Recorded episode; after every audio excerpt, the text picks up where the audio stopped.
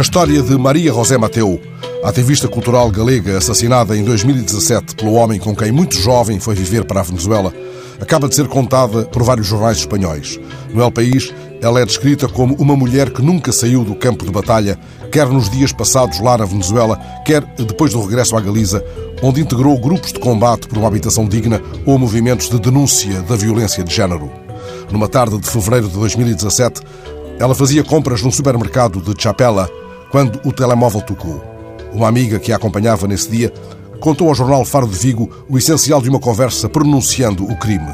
O ex-companheiro encurralou-a na sua própria casa, a qual, entretanto, pegou fogo.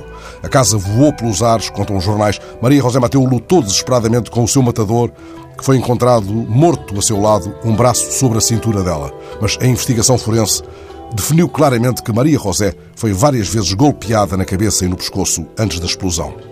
O que começou por me prender a esta notícia foi a foto em que ela surge numa praia não identificada, as mãos espalmadas numa simetria feliz diante de um rosto iluminado pelo sol, o sorriso disponível para toda a alegria. Ela fita a câmara no areal de uma praia, talvez nos arredores de Ponchela.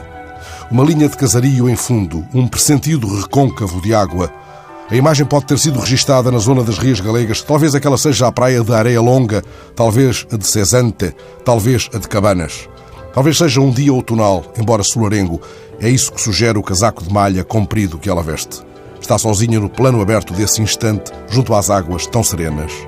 Quem terá registado este momento feliz? O homem que matou?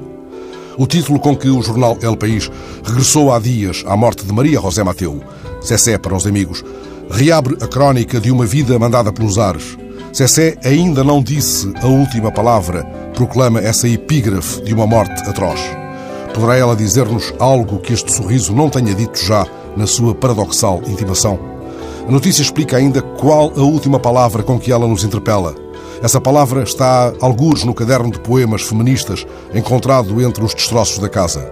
Esse caderno deu já origem a um livro, agora editado pelos filhos de Maria José, com o apoio de várias mulheres importantes na vida cultural galega. Os 10 euros que o livro No Caminho do Vento vai custar serão doados à Fundação Mujeres, que os vai encaminhar para a ajuda a crianças órfãs devido à violência de género. Lá estão estes versos que ela escreveu logo depois de ter superado um cancro da mama, dois anos antes de ser assassinada.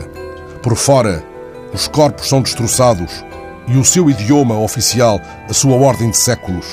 A minha boca está cheia de palavras para construir a vida de novo, a mesma vida que eu quero.